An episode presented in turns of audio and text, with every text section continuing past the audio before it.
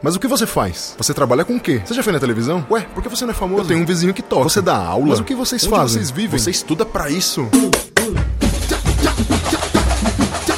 Olá, olá, olá, olá, olá, olá, olá, olá, meus amigos, minhas amigas, minhas ouvintes e meus ouvintes, sejam todos muito bem-vindos a mais um podcast O que os músicos fazem.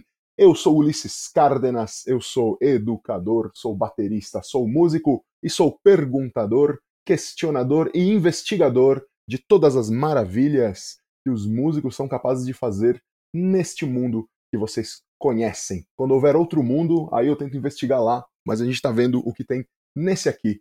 Não deixem de me seguir nas redes sociais. Eu sou ulisses.cardenas.drums, lá no Instagram, arroba ulisses.cardenas.drums. Lá no Twitter eu sou arroba cardenasdrums. Me segue lá para vocês poderem ver tudo que eu faço, tudo que eu posto a respeito desse podcast e de tudo mais que eu faço na minha vida musical. Não deixem de seguir também os estúdios Labituca, os estúdios Labituca que são estes que produzem, que gravam, que editam e que fazem acontecer esse podcast aqui, sob a direção de Mauro Malatesta e Pedro Zaluba. Não deixem de seguir eles lá no YouTube, é, Labituca Studios, e no Instagram, arroba Labituca Studio. Segue eles lá que vocês vão ver as propagandas de todos os produtos que eles fazem, as produções, as gravações e também vão ver o meu podcast. Não esqueçam de acessar todas as, as, plataformas que vocês têm de streaming. Estamos lá em todas, no Spotify, no Deezer, Google Podcast, é... enfim, estamos lá em tudo lá. Procura a gente lá. O meu podcast vai estar sempre ali, junto com a bandeira do Labituc, então vocês bu busquem Labituc Studio, ou simplesmente, entre aspas, o que os músicos fazem vocês vão encontrar esse podcast maravilhoso. E hoje, nesta incrível edição, eu estou trazendo um grande camarada que eu conheci lá na faculdade e tivemos um tempo ali juntos durante a graduação, trocando ideias, é, entendendo ali o que, que um pensava, o que, que o outro não pensava. E acabei trazendo ele para cá porque ele exerce uma função muito, muito, muito interessante dentro do mundo musical. Uma das alternativas eu acho que talvez uma das mais, assim, talvez ninguém divulgue bem esse tipo de trabalho.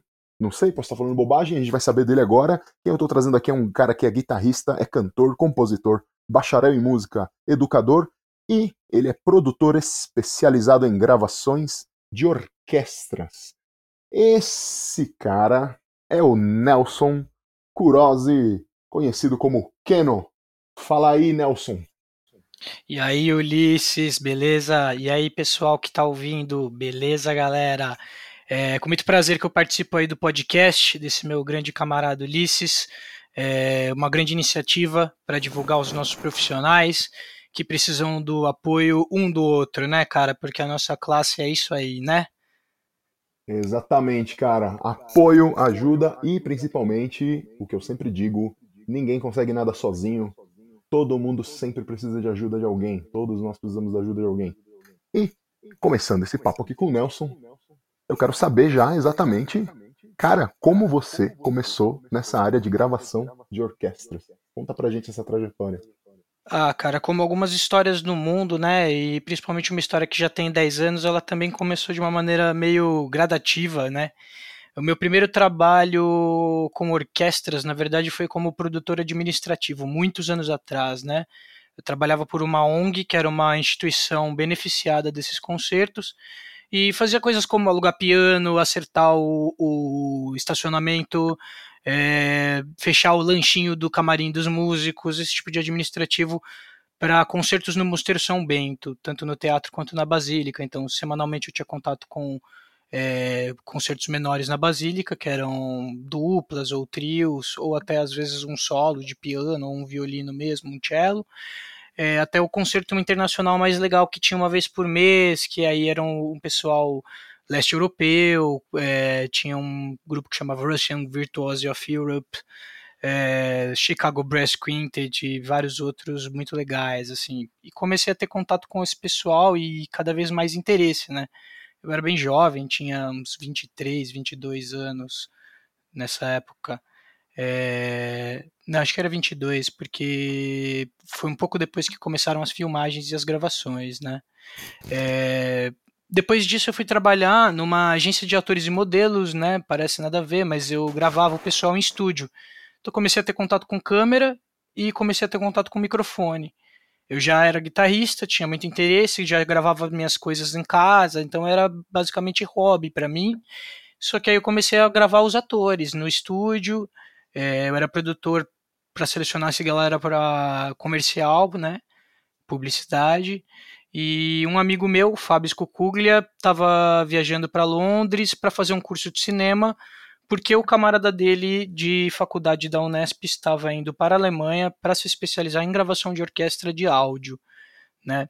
Ele ficou sabendo que eu trabalhava no estúdio, a gente já era amigo desde adolescente, e aí ele falou para mim que tinha interesse no meu trabalho, porque ele viu as minhas filmagens e falou que era muito importante ser músico para poder é, trabalhar com as orquestras, né? A nossa ideia inicial já era fazer uma equipe de músicos, porque isso se tornaria um diferencial, né? Pessoas que têm a noção do que é uma frase musical, que vai saber o que, que é um corne inglês ou o que é um, um clarone, sabe? São instrumentos mais exóticos que podem estar presentes numa orquestra e que se você precisa filmá-los, né? Se você tem essa orientação, você tem que saber encontrá-los, né? Porque os naipes da, da orquestra tem geralmente um lugar padrão, né? Claro que existem variações, mas isso daí já é um assunto um pouco mais específico. É, e aí começa a nascer a ideia assim, né? A gente, a gente, começa filmando a orquestra de Santo André em 2010, é, uma apresentação da Sinfonia dos Orixás. Era algum aniversário que ia rolar. Não sei se era aniversário do próprio compositor, que era o Almeida Prado, José Antônio Rezende de Almeida Prado e ele falece uma semana antes desse concerto. Então a gente acaba gravando como uma homenagem mesmo, né? É, na verdade, a gente começaria essa temporada só lá para janeiro, que seria do ano seguinte, mas como ia ter essa é, apresentação e como teve essa fatalidade, o maestro fez, fez questão de gravar, a gente não estava nem pronto, então foi super corrido mas a gente aceitou o desafio. O trabalho, lógico, que não ficou tão bom, né? Primeiro trabalho a gente sabe que é muito cru, mas mandamos bala. E o trabalho ele estreou na internet recentemente, mesmo a gente não achando ele tão bonitinho, mas deve dar para encontrar por aí.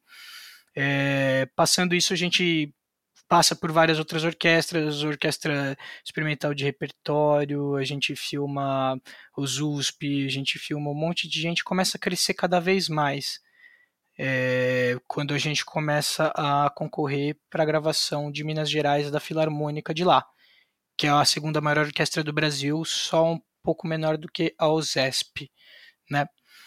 Quando isso acontece, é, surge a necessidade de eu fazer uma especialização, né? De eu fazer a minha faculdade de música, que eu já tinha querido no passado, né? Quis no passado, quando eu tinha lá meus 18, 19 anos, eu cheguei a prestar o Nesp acabei não passando. Eu deveria ter insistido mais, porque provavelmente eu teria conseguido, mas era jovem na época, acabei desanimando e não, não insisti, né? Nessa época, como começa a surgir essa demanda de, de, de Minas Gerais, eu fui estudar, porque ia surgir uma necessidade de fazer o roteiro em partitura ou seja, pegar o, toda a instrumentação da orquestra, todas as partituras e assinalar um roteiro de filmagem é, para todo mundo que seria passado por rádio, por alguém que estaria numa cabine lendo enquanto a orquestra é, toca uma apresentação normal, na verdade, né, com público e tudo, e aí por rádio essas orientações para toda a equipe de filmagem é, para filmar as frases e todas as entradas de todos os instrumentos, porque a exigência cresceu, né, uma orquestra grande, eles iam querer uma filmagem perfeita, então surgiu essa necessidade de se tornar mais técnico mesmo, né.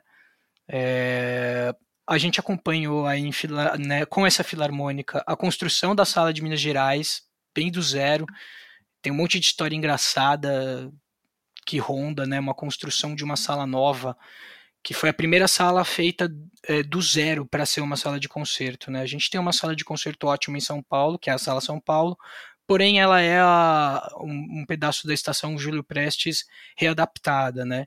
Enquanto que essa sala Minas Gerais ela é do zero, ela é totalmente moderna, ela tem um outro visual, né? É muito diferente da Sala São Paulo, e ela tem um som magnífico, né? A gente começou filmando a Filarmônica ainda no Teatro da Praça das Artes, que é um teatro que tem um som mais seco, né? A orquestra para explicar isso um pouco para o pessoal que não é músico ou que não tem o hábito de assistir orquestra, é, a orquestra ela depende muito do ambiente que está em volta, ela precisa de uma reverberação adequada, porque ela é um tipo de música que é feito para ser ouvido ao vivo. Diferente aí de uma banda de rock que você pluga guitarra, ela é elétrica, né, ela sai no alto-falante, a orquestra ela é orgânica, né, ela, você está vendo todo mundo ali, ninguém está amplificado, então ela precisa que a sala seja esse amplificador dela, né? É, então esse teatro ele era muito seco e essa sala já estava em construção. É, a ideia dessas gravações primeiro era para arquivo, mas hoje na pandemia a gente está tendo a felicidade de ter é, esse material divulgado, né? Ficamos anos e anos esperando, pensando, poxa, como que a gente pode ter registros tão bons guardados na gaveta, né? É, se vocês quiserem dar uma conferida, entra ele no canal da Orquestra Filarmônica de Minas Gerais. Eu indico o Pinheiros de Roma, do compositor Respig. Vai estar tá lá entre os últimos, foi publicado agora em abril desse ano. Então é uma gravação muito difícil, né? A gente teve que fazer todo o roteiro em partitura porque vocês vão, que as, vão conferir que as frases dos instrumentos são muito rápidas, são trocas muito rápidas de imagens, então é necessário, né? É, ter esse tipo de, de, de cuidado e de carinho mesmo técnico para essa gravação ficar boa. Não dá para você ir com a cara e com a coragem filmar esse tipo de obra porque você vai comer poeira é muito rápido, é muito difícil e muito dinâmico, né? Dinâmico demais. Música moderna tende a ser um pouco mais dinâmica, né? Existe esse tipo de característica. Durante a construção da sala Minas Gerais, as primeiras gravações, a sala não estava completamente completa, completamente completa. Nossa, isso ficou. É, ela não estava totalmente completa, né? É, então a gente tinha que passar os microfones pelo teto da sala. Futuramente teriam microfones já permanentes que a gente poderia subir e descer com um comando ali da sala de som. Mas nesse momento não haviam esses microfones, estávamos pendurando os nossos, né?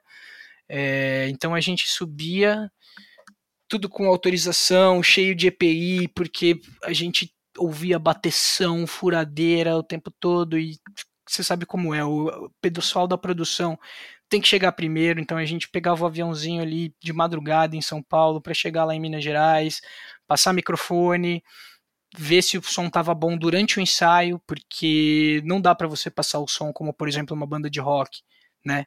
Que eu chego e falo assim, aí, vai lá, toca, agora não você, agora você, violino, não dá, a gente não faz isso como orquestra. O maestro vai chegar, vai fazer o ensaio, nós como equipe temos que incomodar o mínimo possível, ter tudo posicionado já para regular esses volumes de ganho, que é o quanto vai entrar de volume do microfone, né, para o pessoal que não entende muito bem.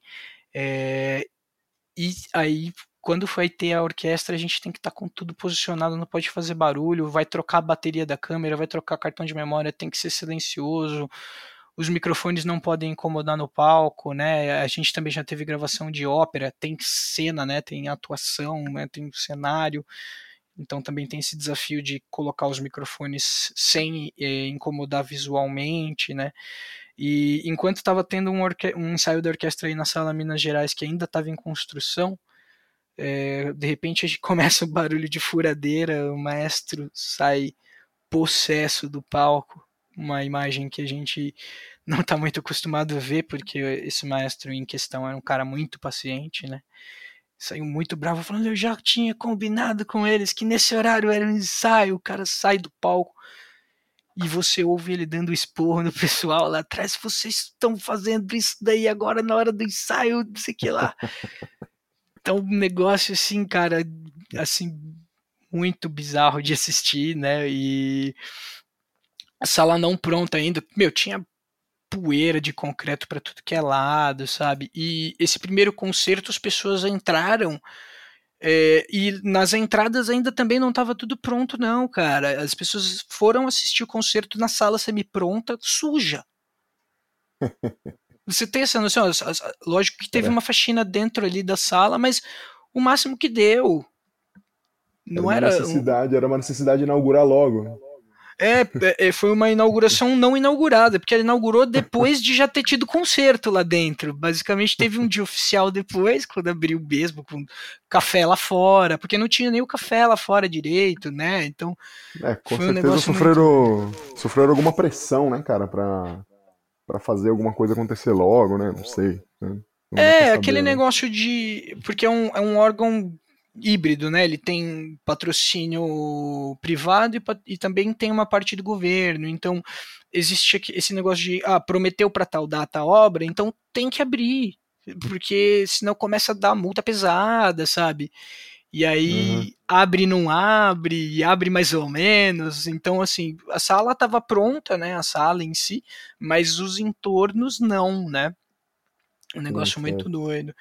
Ô, é... Nelson, essa, Fala. Cara, sem querer te interromper aqui, mas uma coisa que me encasquetou desde o começo lá. Quando vocês formaram essa equipe, cara, para poder fazer esse trabalho, vocês é, tecnicamente já tinham algum conhecimento ali de gravações e de áudio, certo? Sim. E vocês eram uma equipe de quantas pessoas quando começou?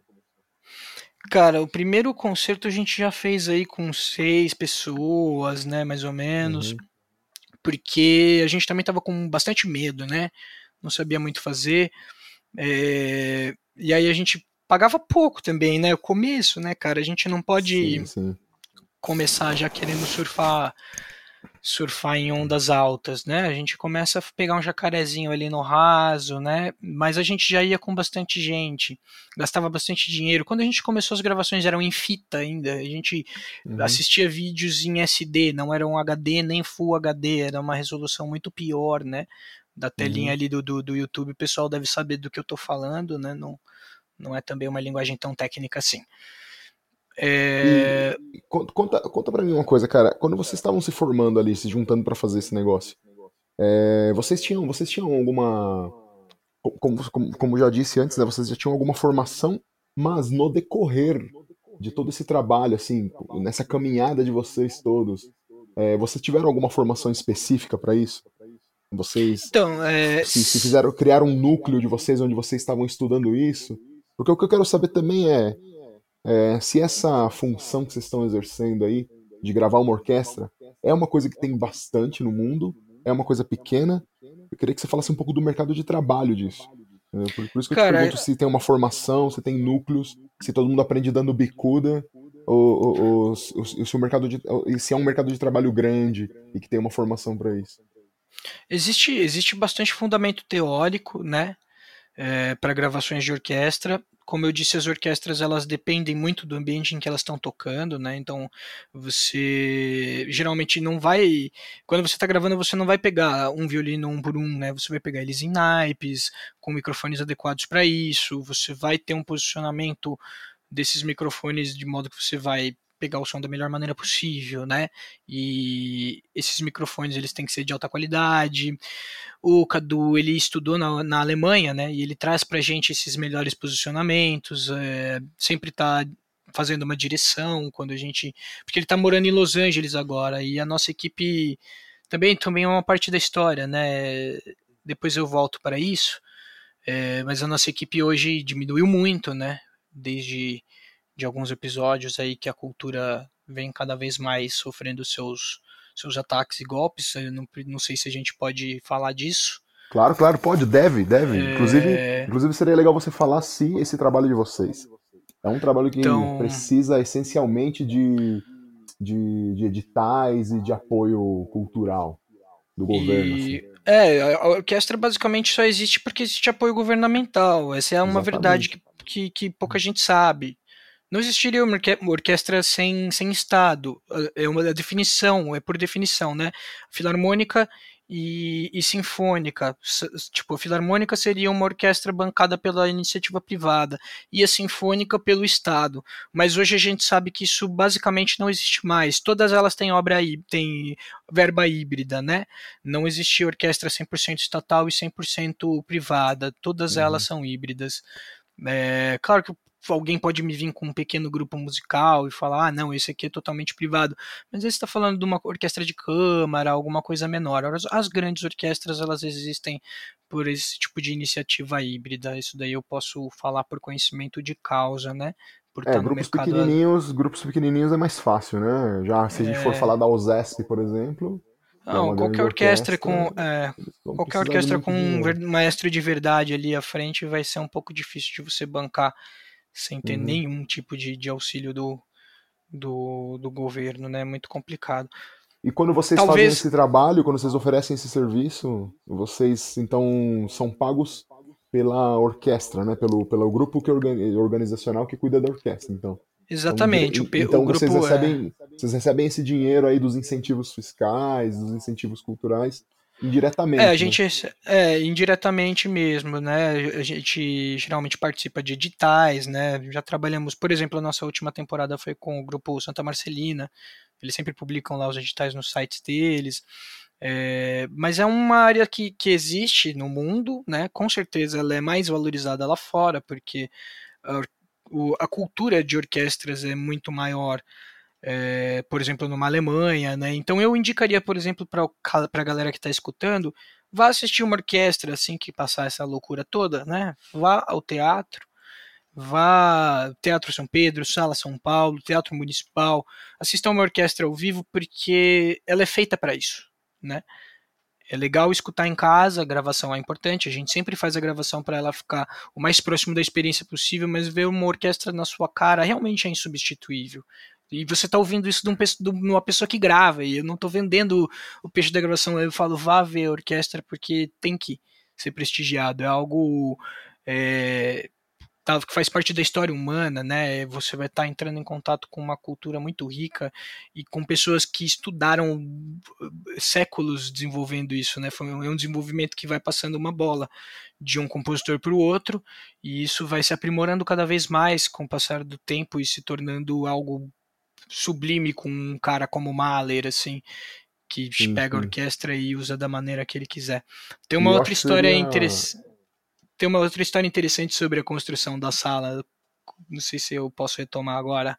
Ah, pode sim, pode sim. Só, só queria fazer um, um parênteses rápido nisso que você está falando. Eu acho que seria interessante é, os ouvintes aí, quem está ouvindo a gente, procurar, assim, se você nunca foi numa orquestra, nunca foi assistir uma orquestra, nunca foi numa sala de concerto, eu até entendo que algumas são um pouco difíceis de acessar. É, mas, via de regra, é, por exemplo, aqui em Santo André, na ABC Paulista, em São Paulo, onde, onde eu tô, a Orquestra Sinfônica de Santo André sempre faz concertos no fim do mês gratuitos. Então vale a pena procurar na sua cidade o que está acontecendo nesse contexto para você dar uma olhada. E também vale a pena você procurar se tem concertos didáticos, porque isso é muito interessante e é muito é muito é, e é muito válido para quem nunca foi numa orquestra e assistir um concerto didático, porque como já diz o nome, vão te ensinar o que você está fazendo lá, né? Vão te ensinar a apreciar aquilo, vão te ensinar a entender o que são os naipes, por exemplo, né? Uma hora aí o, o Nelson falou de ah, você vai filmar os violinos em naipe. O que é um naipe numa orquestra? O naipe na orquestra é o grupo de instrumentos. Cada, cada, os instrumentos são, são divididos por, por grupinhos ali dentro e esses grupinhos são chamados de naipes, né? Então você vai entender o que é isso, você vai entender o que, que são as cordas, o que, que são as madeiras, o que, que são os metais, a percussão, e vai entender como é que se aprecia uma sinfonia, por exemplo, que é uma música que tem quatro pedaços, que a gente chama de movimentos, e por aí vai. Você vai para lá, porque muita gente às vezes cai na orquestra, né, mano, de paraquedas, e não sabe o que tem que fazer. É, basicamente não, não, não, sabe a cultura, por exemplo, que você aplaude no último movimento só. Isso, então, não, você sabe apreciar. é, agora, é. Mas, é, mas é normal, né, cara? Porque a gente não tem isso na escola. Você não é obrigado a saber Sim. nada que não lhe foi ensinado, né?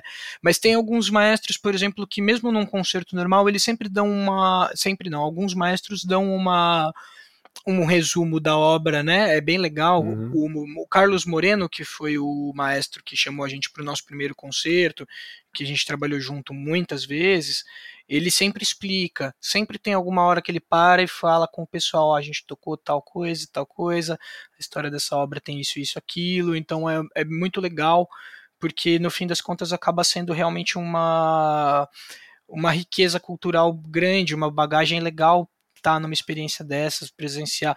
E vale falar também para você o seguinte, que você falou sobre concertos gratuitos. No Municipal, na Sala São Paulo, muitas vezes acontece também. Sala São Paulo, geralmente domingo de manhã. Quem faz alguma coisa domingo de manhã? Vai lá na Sala São Paulo, estaçãozinha da luz ali, pega o concertinho. Bacana pra caramba, cara. Mas, e uma experiência, o lugar é bonito, o som lá dentro é fantástico, então é uma experiência bem legal mesmo. E falando em sala de concerto, já que eu voltei por esse gancho sobre a sala ainda em construção. Ah, conta, nessas... conta aí, Zé. Conta os perrengues aí, louco aí. A gente quer ouvir. Nessas primeiras experiências que a gente tinha, né? A gente ia pra BH lá, então tinha que alugar muita coisa, né? A gente alugou uma super medusa que tinha um cabo que era tipo um cabo de rede que traduzia todos os, os, os canais para uma interface né, do nosso amigo que levava o Cadu, que levava a interfacezinha dele, a gente plugava esse negócio, era uma medusa diferentona e gravava, né? E, um, e, esse cabo era um pouco caro, né, cara? Era um cabo bem específico, eu nem lembro como é que era esse cabo de verdade. É, nunca tinha visto. E a gente passou, né, por perto de um batente ali, de uma porta, um batente que não estava pronto subiu, né, pelo teto do teatro, passou ali os nossos microfones, como eu falei que a gente tinha que pendurar os nossos ainda nessa época. E descemos, fizemos o nosso trabalho, filmamos, né, porque também tem as câmeras e tudo mais, é um trabalho bem complicado. A gente contratava uma equipe de ajudantes lá de filmar, de câmeras, né, na verdade, né? O pessoal ia filmar com a gente, eram três pessoas, geralmente, lá em BH, é, que era de uma equipe contratada. Terminamos de recolher todo o equipamento ali embaixo, todas as câmeras, vamos subir para recolher os cabos dos microfones. Quando a gente foi ver o cabo da Medusa que estava no, no batente, ele havia sido cimentado na parede do, da sala de concerto. Mano, Aí mano, a gente teve. Mano, é, vai vendo, cara. Os caras que estavam fazendo a obra não perceberam que, oh, peraí, isso aqui não, não Isso aqui não, é, não, eles acharam, é, acharam, não, beleza, da, da, obra mesmo, vai ficar para sempre na sala, assim, menta aí. Aí e tava como, como mole, né? Como, como que vocês arrancaram isso? Tava mole, mas não tão mole, era cimento, né? Tava e tava bem feita a parede, esse é o um negócio, né? Aí a gente pegou um teco de broca grossão lá, um teco de ferro lá de de estrutura, sabe? Ferro de estrutura. E começou a cavocar ali, de outro jeito, né? A gente cavocou ali no cimento que tava. Porque eles cimentaram à tarde, assim, a gente não subiu lá de novo. Passou o cabo, passou o cabo, tá chegando o canal do microfone? Tá, beleza, a gente não subiu de novo no teto. Né, posicionou uma vez ali o microfone e acabou. Ninguém quer ficar subindo lá, ainda mais em obra, né? É um processo subir lá em cima, tinha que colocar todos os EPIs, como eu falei. Ah, eu não subo e não, aí... cara. Eu não subo em lugar alto, não. Não subo nem em escada, bicho. Vixe, cara, eu conheço. Eu conheço o forro. Forro do Teatro São Pedro, cara. Andei no Stuck. Bem, morri de medo, mas andei. Justamente porque a gente foi gravar uma ópera lá e o microfone não podia ficar na frente do telão, né? Das legendas. O produtor da ópera ficou super bravo que a gente passou, a gente tinha passado o cabo na frente, ele ficou muito bravo, falou assim: "No Metropolitan não tem isso, remova". Aí eu tive que subir lá e ficar com em chamada com o celular, com o Cadu, Cadu, abaixa mais, levanta mais. Teve que eu, porque eu sou pequenininho, né? Aí era o mais leve da equipe. Foi o que eu imaginei. Manda o cara que é o menorzinho, mais magro. Porque... Sobrou pra mim, Senão... né? Sobrou que legal, mim. mano. E essa, essa questão aí, cara, das logísticas dos teatros aí, meu. Conta mais aí, cara. O que, que, que, que, acontece na coxinha? Porque quando eu entro no teatro pra ver, pra ver um concerto, eu só entrei ali, cara. Eu passo pela, né, pela portaria, dou boa noite pro hostess, pra host, sento lá ah, e aí, cara. mano. Que que você, que hora que você chega no, no, teatro, mano, para começar a fazer esse trabalho? Se o concerto ah, é às 8 da noite, que hora que você tá lá? Pô, em BH tem umas histórias muito loucas sobre isso, né? Nessa época de BH, que foi o nosso auge, né? Faz alguns anos aí, você vai ver essa essa apresentação do, da Orquestra dos Pinheiros, de quando que é 2015. Tá vendo? Foi essa, essa foi a nossa segunda temporada. A gente pegou 2014 e 2015 lá. Esse era mais ou menos o nosso auge. Então você lembra aí o que estava acontecendo no Brasil nessa época. É, que foi quando começou a parar de investir em cultura e aí as coisas começaram a degringolar para o nosso lado muito rápido, né, cara? Mas, por exemplo, nesse teve um final de semana que a gente foi, pegou nosso aviãozinho, pegava o aviãozinho tipo 5 e meia da manhã, 4 e meia, chegava em BH mais ou menos perto de umas 7 horas, né, porque Belo Horizonte é longe do aeroporto de Confins, né? É, aí já chegava na loucura, né, cara, passando cabo, porque o ensaio da orquestra começava lá perto das nove, e não é fácil, né, cara, eram vários andares lá para cima, vários andares lá, lá para baixo que ficava a estação, então cabos muito grandes, né, de muitos metros, então tinha cabo de 50 metros, tinha cabo, sei lá, né, cara, muito grande. E e aí a gente assistia o ensaio, muitas vezes assistia o ensaio, terminava em cochilo na plateia, né, cara? Porque você já tinha acordado às quatro da manhã, cinco da manhã, já tinha passado o cabo, já tinha tava suado e querendo descansar um pouquinho. Mas era muito bom, né? Porque a gente podia, podia já conferir os volumes e conferir se o posicionamento dos microfones estava legal, se o sinal estava chegando sem ruído e tudo mais, né? porque existe uma, um cuidado muito grande com o ruído, né? A orquestra ela vai de um som muito baixo até um som muito alto, então tem que ser bem limpa a gravação, tem que primar bastante por essa qualidade, ainda mais quando você está gravando uma orquestra como a de Filarmônica de Minas, né? Dessa vez a gente teve duas gravações em Minas, então foi terça e quinta. Na quinta noite a gente já né, guarda as malas, todos os equipamentos. É, sexta de manhã a gente pegou um aviãozinho, foi, chegou em São Paulo, põe todos os equipamentos no carro. Enquanto a gente estava fazendo isso, o Fábio teve que correr para São Paulo para a Unesp, porque ele estava defendendo o mestrado dele. Enquanto ele fazia isso, eu e o Cadu pegamos o carro, fomos até Campos do Jordão, porque tem uma gravação da Orquestra Experimental de Repertório no Festival de Inverno. É, começamos a montar tudo para gravar no, no começo dessa noite, dessa mesma noite, que era uma sexta-feira. É, gravamos esse concerto. No final, eu lembro que foi uma correria tão maluca, cara, porque demora para você entrar num teatro. A gente fala assim, né? Parece que tudo é tão fácil, mas você chega, você vai nas docas, você entra em contato, o segurança te para, você manda um rádio para ele manda um rádio para alguém, confere uma lista, vê se o seu nome tá lá Muitas vezes o nome não está lá, né? Aí você tem que ligar pro seu produtor e falar: Ó, oh, tô aqui tentando entrar no teatro, não tá dando certo. Então, demora para você entrar no teatro, pro palco tá liberado para você, para você passar os seus cabos. Isso aqui a gente tava montando a última camerinha, no último tripé, a orquestra tava começando a entrar no palco, eu tava arrancando cabelo, assim, sabe? E cansado, porque tinha viajado e pego estrada e não sei o que lá. Gravamos essa, esse concerto. Sábado foi um dia de pausa e domingo de manhã a gente gravou a Orquestra Experimental novamente no Teatro Municipal. Acho que foi um dos finais de semana mais malucos da minha vida em questão de trabalho, cara. Praticamente um músico de baile. Praticamente, praticamente um baileiro. Praticamente um baileiro, só que carregando equipamento, ajoelhando na poeira e passando cabo.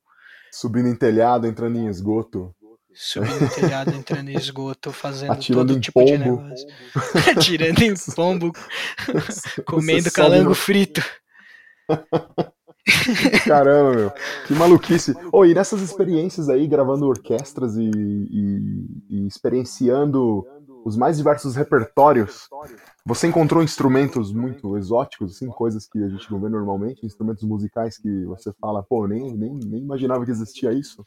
Conta ah, cara, um tem, tem uma sinfonia do Mahler, cara, que tem um quadradão ali de madeira que o cara toca com uma marreta. Eu não sei nem o nome dessa parada, cara. Martelo de Mahler. Tem o Martelo de Mahler. Olha lá, o baterista sabe, né, cara? Tá, tá essa é a melhor, cara, essa é a melhor obra É... Falou em fazer barulho, o cara já. Falou em bater nas coisas com alguma coisa é comigo mesmo. essa, essa obra é muito legal, cara. Eu esqueci a sinfonia, gente.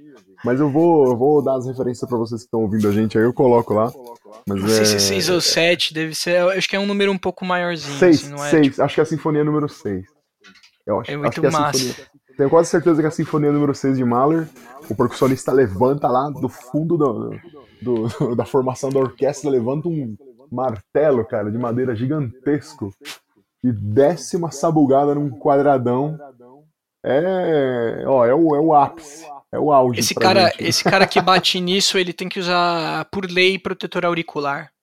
É, assim. Ó, e não, por favor, ó, vamos, vamos, vamos. Uma coisa, uma coisa, outra coisa, outra coisa.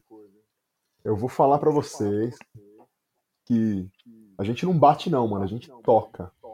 Tá Foi uma brincadeira, foi uma brincadeira. Mas esse, zoando, mas esse, mas esse martelo é alto, hein? Ele é, ele é considerado, é considerada a, a sinfonia mais alta em decibéis. Sim. O, Isso é uma o curiosidade. bagulho é, o, bagulho é, o bagulho é forte mesmo, mas é bem legal. Tem uns. Se vocês procurarem na internet, vocês veem alguns memes muito legais de, de músicos que estão posicionados perto do martelo. Na hora que o cara vai descer a, a sabugada no quadrado, o músico tampa o ouvido. Assim. Nossa, sensacional demais. Porque, O- porque mano, vai vir. Outro instrumento interessante foi o violinofone, né, cara? Que é de uma. Eu, eu não vou lembrar qual, eu acredito que seja uma obra do Richard Strauss, que tem o violinofone, que é um negócio muito doido, cara. É, ele tem um, é um violino que tem uma cornetinha, cara. Como é que eu vou explicar diferente? Procura aí no Google violinofone que ele deve aparecer. Aí você vê a cara dele, é muito engraçado, cara. E essa cornetinha um som- amplifica o som do violino. amplifica o som do violino e o som é interessante, cara. Devo te dizer que é um, parece um violino à distância, sabe? Certo. Ah, Dá o um timbre, o timbre muda também? Dá uma mudada no timbre? Pô, muda pra caramba, cara. É, tem até outro nome, né, cara? Porque é outro som, outro som. Legal pra Da caramba. hora, da hora. Pesquisa aí, É, galera. mas você falou Violinofone. de.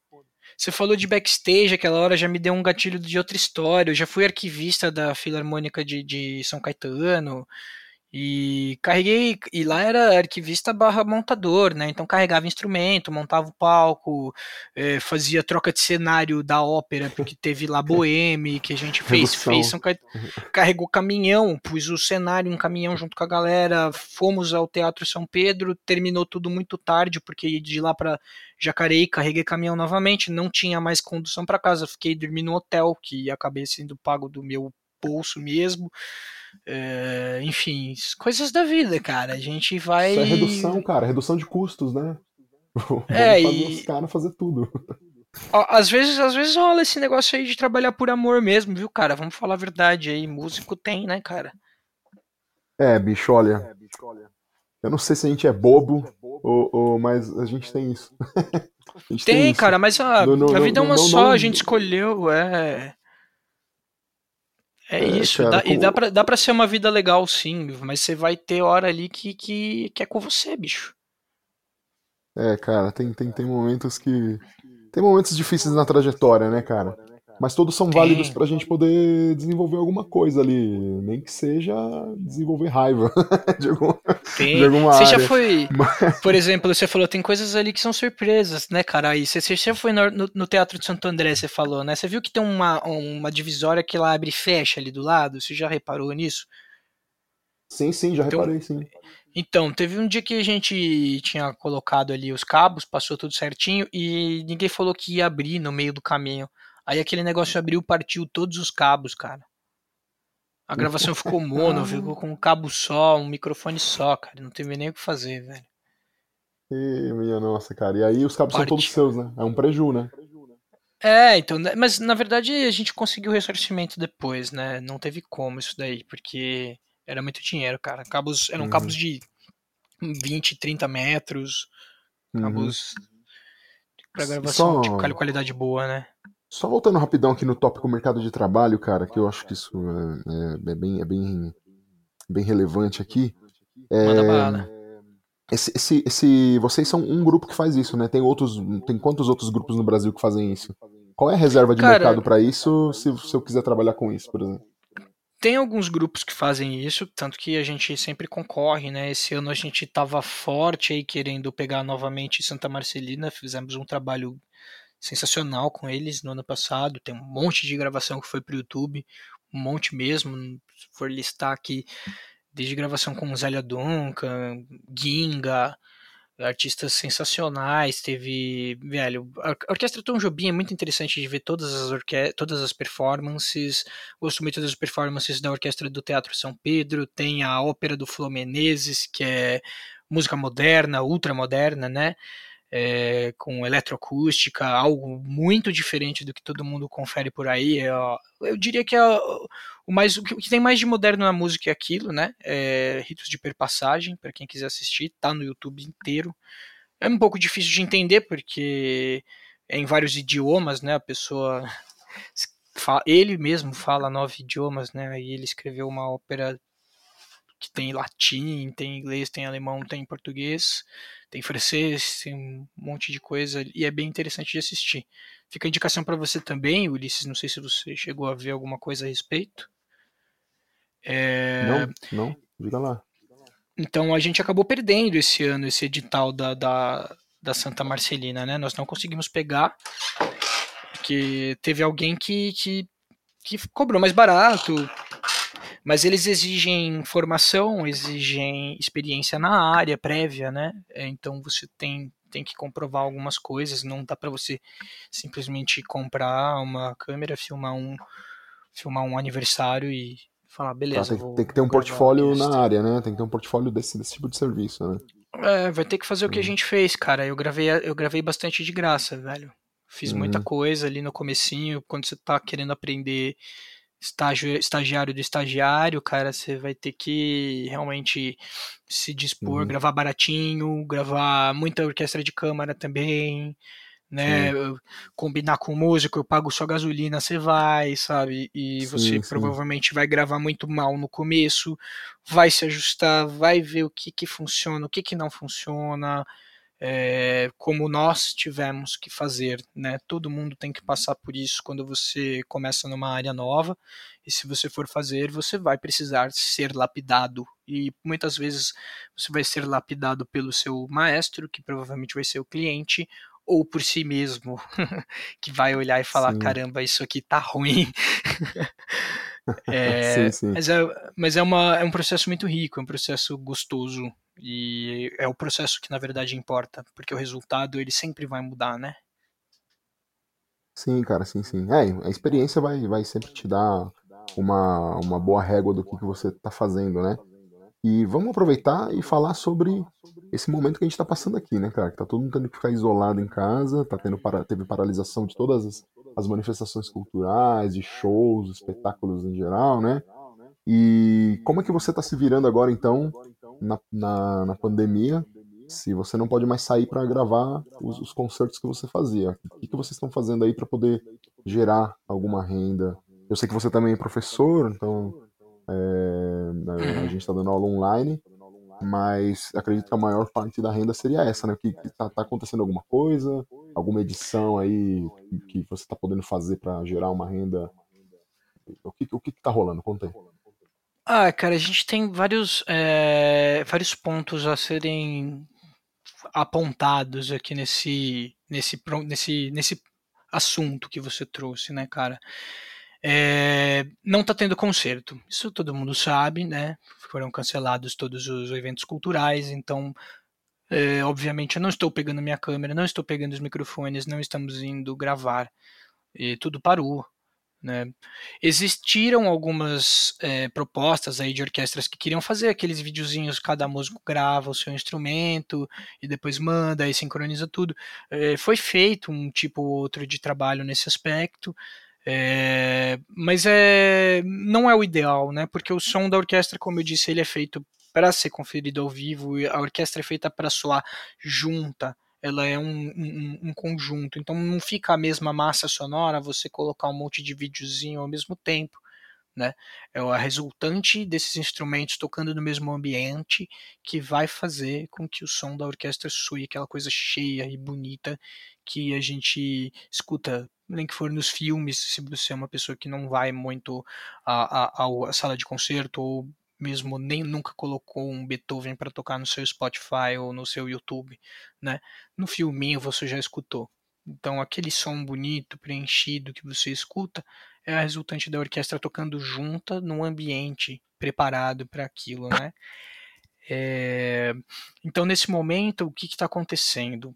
Uh, eu estou recebendo um pedido, por exemplo, do maestro Luciano Camargo, que trabalha ali no Teatro, São, no Teatro Bradesco, é, nós gravamos muitas coisas dele. A gente gravou Carmina Burana, a gente gravou a Nona de Beethoven, o Requiem do Mozart, a gente gravou Carmen, a gente gravou muita coisa, muita coisa mesmo. E aí ele pediu pra gente pegar todo esse material que a gente tinha, fazer um trailer, um teaser, para ele colocar no novo site dele, que se vocês quiserem conferir é uniopera.org.br. É uma plataforma que ele está pedindo assinatura, é 20 por mês para quem tiver interesse tem lá as óperas que a gente gravou, tem a flauta mágica, né? Tem coisas muito legais, as montagens são muito bonitas, né? E ele pediu essas edições pra gente, então é o tipo de trabalho que tá dando uma segurada pra gente pagar uma continha ali, uma continha aqui. Tenho aula de música online, né? Então eu tô dando algumas aulas de canto. É... Não é super fácil dar aula de canto online, né? porque a gente, principalmente quando a gente está com algum aluno que não é tão musicalizado, você vai tocar alguma melodia e ele tem que repetir aquela melodia, é, tem o delay da internet, né? Então isso torna as coisas um pouco mais complicadas. Talvez eu tenha que estou pensando em fazer gravações para mandar de melodias pro, pro aluno dar o play no computador dele e tocar, né? É, é um processo difícil e a gente está tendo que se adaptar, né, cara? Eu acho que tá passando todo mundo por isso. Eu li algumas histórias suas sobre as aulas de musicalização. Eu fui contratado para dar aula de musicalização e não pude iniciar, que nem eu te contei, né? Porque sim, eu fui sim, contratado é, tá. Fui contratado um dia antes da declaração de, de quarentena e, e as escolas fecharam, justamente, e eu ia dar aula nas escolas regulares. Então, foi um pouco frustrante esse episódio aí, porque o músico ele ele não pode ficar preso a uma atividade só, né? A gente tem que ser, ser versátil. Né? Essa, esse foi o que eu aprendi em toda a minha carreira como profissional. Não sei se você concorda com o que eu estou te dizendo. Sim, concordo, cara, concordo sim. Principalmente a gente que é músico e é freelancer, né? E é um trabalhador, a gente é trabalhador autônomo. Quanto mais a gente, quanto mais áreas, acredito, de atuação dentro da arte, dentro da indústria cultural, você puder abranger, melhor. Eu sou músico que toca na noite aí, faço showzinhos com banda, toco com blues de dois, é, toco em casamento e também sou educador. E o que está me salvando agora é porque eu, eu sou educador há muito tempo. Eu dou aula de, de bateria já vai fazer 16 anos. Eu trabalho com isso e faz uns 4 anos que eu sou educador em, de musicalização em escola regular e tal. E isso é o que tá me salvando agora, as aulas. Porque se eu tivesse só trabalhando, tocando, só com performance, aí agora eu ia estar. Tá, cara, não sei. é, o músico da performance. Perdido. É, o músico da performance está bem prejudicado, a não ser que ele more num prédio e tenha uma sacada, né, cara? É, cara, é. Essa, essa, é. Essas pessoas foram bem prejudicadas e acredito que elas são as que precisam de mais ajuda agora. E a gente tem que, tem que tentar apoiar essas pessoas também, né, cara? Ajudar elas da melhor é. maneira que a gente puder. Inclusive, é. eu, eu, eu, já posso falar aqui mais uma vez pra galera: festivalemcasa.com.br é uma iniciativa que nós, músicos do OBC, artistas do OBC, tivemos para que a gente possa tentar gerar uma renda pra galera que vive só de performance, certo?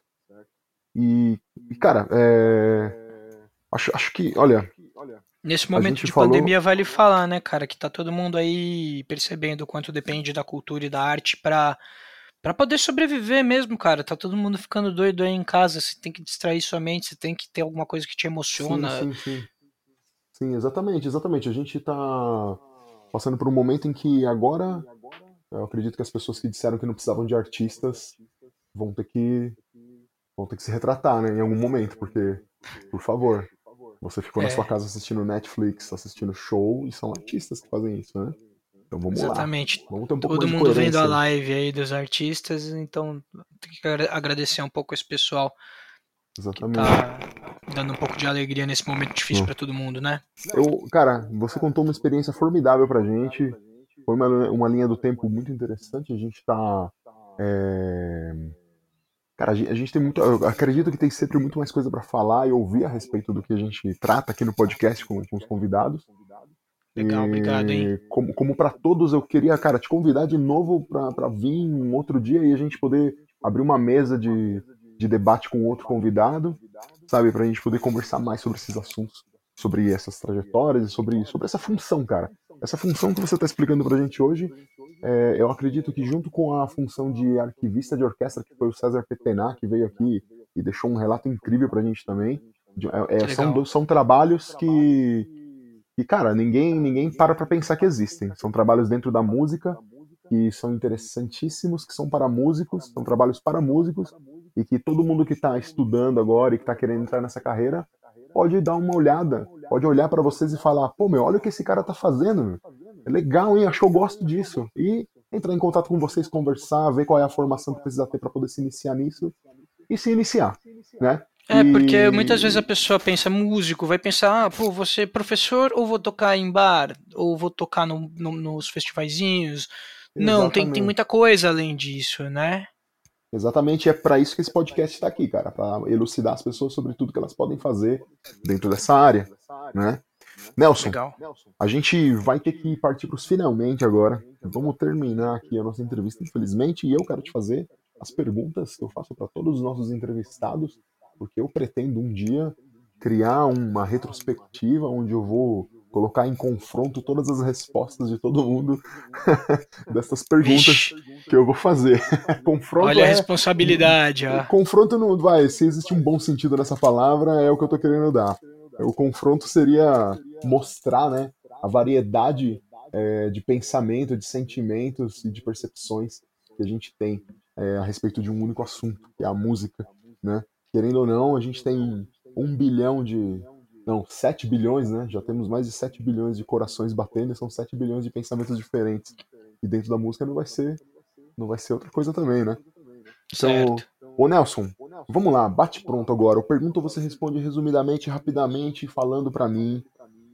Por que você escolheu ser músico? Por que você é músico? Por que você faz o que você faz? porque a música me emocionou e eu senti vontade de passar essa mesma emoção que, que eu senti para as outras pessoas através das minhas mãos, através da ação. Então, você acha que a música é um, um, um a música é um meio de atingir os outros da maneira que você.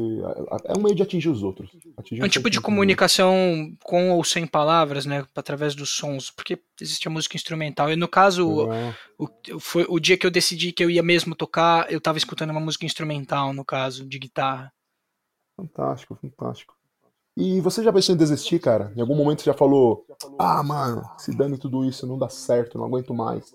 Vou ah, fazer ah, muitas vezes, muitas vezes, né, cara, o, o, o caminho tem espinhos e eu tive altos e baixos quando a gente teve essa fase é, de baixa na cultura aí que eu mencionei, a gente começou a perder um monte de orquestra, a nossa equipe foi de oito pessoas a hoje duas, a gente vai em dois gravar com o Cadu fazendo direção pelo celular, então reduziu muito e a gente tem sempre que enxugar cada vez mais os preços para poder continuar competitivo, mesmo sendo especializado. Então já pensei sim, muitas vezes, mas eu sigo respirando fundo e estufando o peito e andando em frente. Cara, é, isso, isso, isso é essa pergunta que eu faço, poucas pessoas já disseram que não, viu?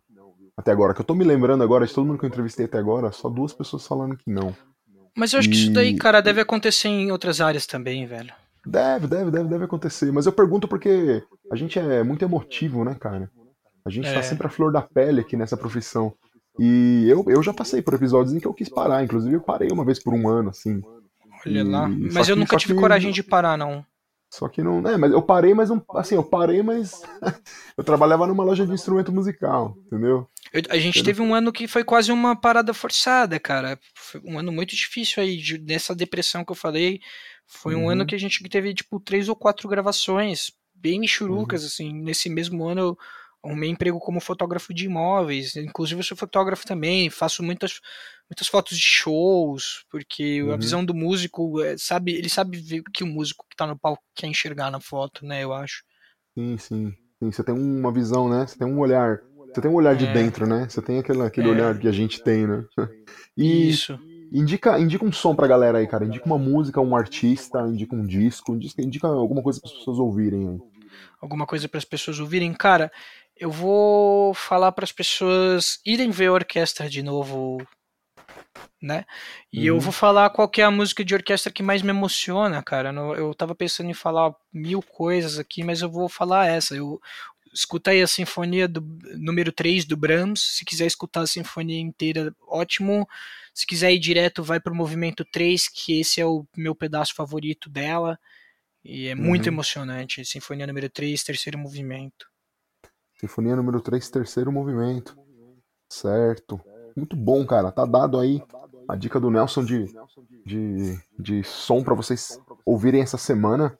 E agora vamos entrar na parte que é o que interessa, cara. Nelsinho, é hora de você vender tudo que você pode, cara. Abre a loja e oferece tudo. 3, 2, 1, vai! É isso aí, aula de música é o que eu mais posso oferecer hoje, porque a gente está em pandemia. Dou aula de tanto teoria musical quanto percepção, é, canto, guitarra, tocar e cantar também é importante. Eu costumo falar que são três práticas diferentes: é canto, guitarra e canto e guitarra junto, né? É, posso dar aula sobre produção, sobre captação de imagem e som, posso dar aula sobre mixagem, eu posso gravar você, né? Você pode me contratar para te gravar, não agora na pandemia, né? Vai ter que passar, porque eu não estou saindo de casa, moro com minha mamãe e não quero colocá-la em risco, infelizmente, gente. Mas é, seu grupo musical pode ser gravado por mim, é, também faço música popular, não faço somente orquestra, tenho gravação de jazz no portfólio, tenho gravação de rock, é, tem gravação de teatro, peça de teatro também já fizemos, né? É, que mais que eu posso oferecer? Acho que só, né, Ulisses? Tá bom. Ah, foto, né? Foto do seu show, também sou fotógrafo. Quais são os seus é, contatos? Tem foto no meu Instagram, é, arroba Kenocurose, K-E-N-O-K-U-R-O-S-E, Kenocurose. É, você vai ter o, o, site da Bainton Scucuglia. Bainton é igual ao Hospital Pérola, Pérola Bainton. Scucuglia é S-C-U-C-U.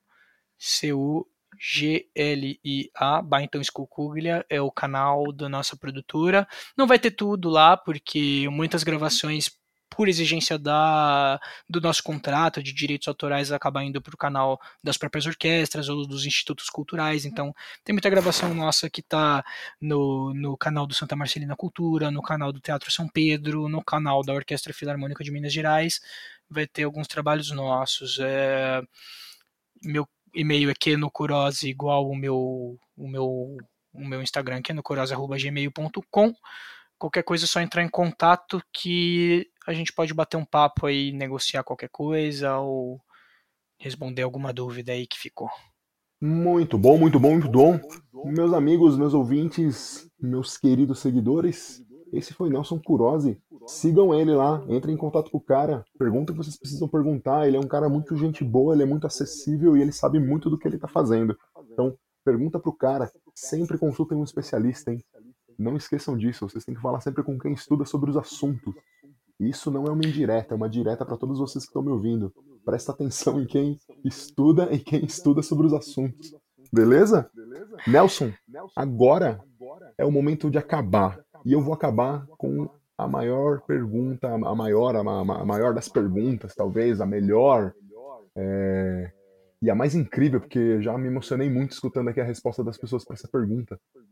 Eu sempre vou falar do Antônio Abujanra nesse momento, porque eu sou inspirado nele para fazer esse programa. Eu sou inspirado nele para fazer essa pergunta. Sempre gostei muito de ver o programa dele na TV Cultura Provocações, e ele sempre perguntava para as pessoas em tom ameaçador o que é a vida.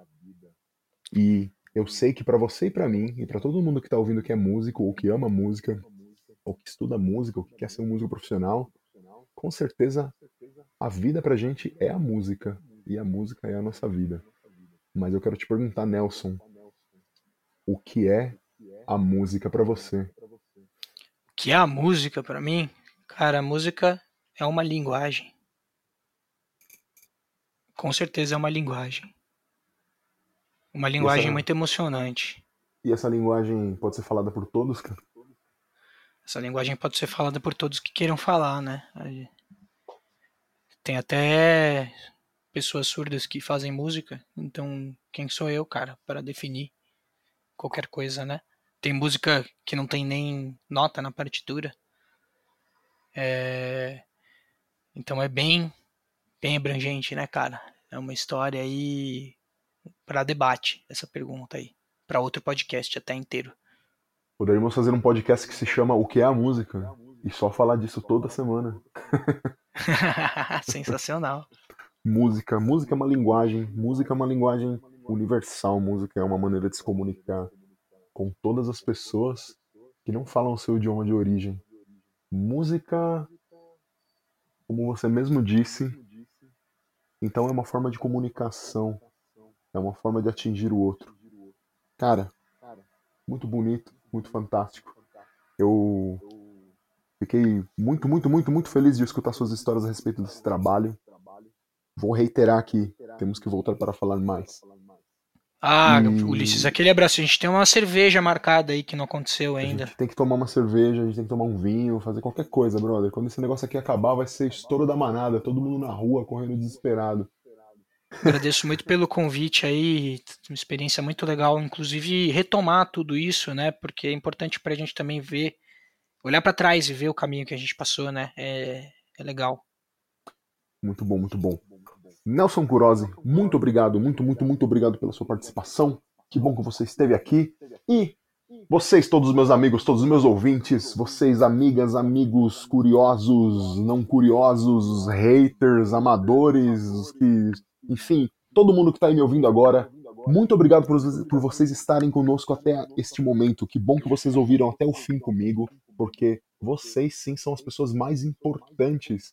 Vocês, com certeza, sem dúvida alguma, são as pessoas mais importantes para que isso aqui se realize, para que isso aqui aconteça. Eu só faço isso porque eu amo a música, porque meus convidados amam a música e porque eu sei que vocês amam a música e vocês querem ouvir isso. Muito obrigado por estarem aqui. Muito obrigado por terem escutado a gente todas essas semanas até agora, inclusive nesse momento de pandemia, onde cada um está na sua casa isolado. Eu sei que a qualidade não é das melhores, mas superaremos, vamos nos encontrar ainda. Não percam as esperanças, escutem muita música, escutem os artistas, apoiem os artistas. Eu sou Ulisses Cárdenas, sou músico, educador e perguntador desse podcast. É, Sigam-me nas redes sociais, não esqueçam lá, arroba ulisses.cardenas.drums, no Twitter, arroba cardenasdrums. Sigam os estúdios Labituca, arroba es, Labituca Estúdio. E lá no YouTube é a mesma coisa. Segue a gente, compartilha, apoia, é, manda para um outro amigo para que esse amigo mande para outro amigo para gente estourar a bolha. Tá ligado? Apoia, apoia o artista da sua região, apoia aquela pessoa que você conhece, aquele teu brother que tá fazendo arte ali, teu camarada que pinta um quadro, teu camarada que faz um artesanato, seu amigo que canta, teu amigo que dá aula de violão, o baterista, o percussionista, todo mundo, todos os artistas, apoiem eles, ajuda esses caras. Para de gostar só de famoso. Famoso é legal, beleza, eles são bacanas, muitos deles são artistas também, mas tem muito famoso que não é. Começa a gostar de artista. Manda bala, gente. É isso aí. Toma bastante água. Se cuida pra caramba. Toca seu instrumento. Assiste alguém tocando um instrumento. Cara, faz o que você puder pela arte. Faz o que você puder por isso que você tanto ama, que é a música. Muito obrigado, tô indo nessa. Tchau! Este programa foi gravado no estúdio Labituca. Produção, edição e direção Pedro Zaluba e Mauro Malatesta. Pauta Ulisses Cárdenas. Façam música, não façam guerra!